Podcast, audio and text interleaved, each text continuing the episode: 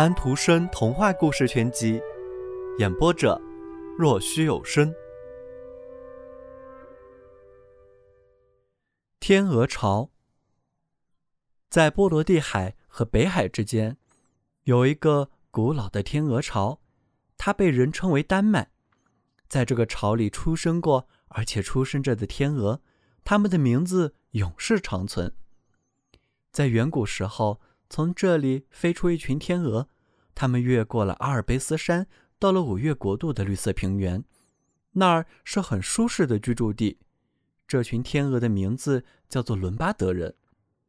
另外一群长着亮闪闪的羽毛和忠诚的眼睛，飞到了拜占庭，在皇帝的宝座旁定居下来。他们伸开自己宽大的白色翼翅，像盾似的保护他。这一群天鹅。得了维林恶人的名字。法国海岸响起了惊恐的声音，从北欧飞来的一下带着火焰的凶残的天鹅，人们祈祷着：“上帝呀，把我们从这些野蛮的北欧人中拯救出来吧！”在英国绿油油的草地上，在开阔的海滩上，站着那只头上戴着三顶王冠的丹麦天鹅，他手中的结杖伸过了这片国土。在波美的海岸上，信奉原始宗教的人都弯身跪下。丹麦天鹅带着十字旗和出鞘的剑飞来了，那是古老时代的事了。你说道。离我们时代不远，眼见到了强有力的天鹅从巢中飞出，它射向了天空，它照亮了世界各国。这只天鹅扇动着它那坚强的翼翅，拨开弥漫在太空中的雾霭。星空变得更加清楚可见了，就好像它向地球走近了许多。那是天鹅曲厄伯拉厄。你这样说道。是啊，那是当年。可是今天我们这个时代呢？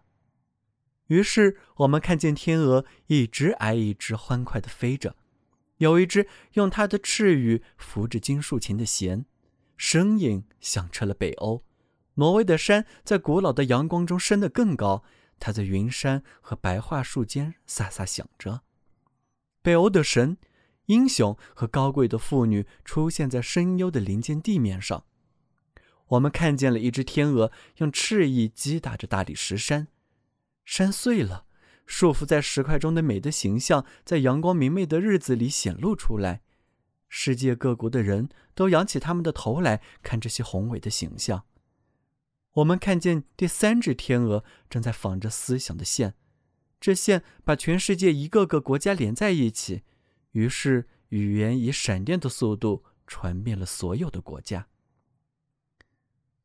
我们的上帝热爱波罗的海和北海之间的古老天鹅巢，只管让强悍的鸟从空中飞来摧毁它吧。办不到，就连羽毛都未长出的小鸟也会在巢旁围起圈子，这我们是见到了的。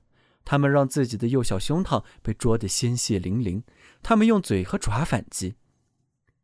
人们在精神上和事实上能够说，这是最后的一只天鹅，这是这天鹅巢里传出的最后的歌。的那一天到来之前，还有许多许多世纪要流逝呢。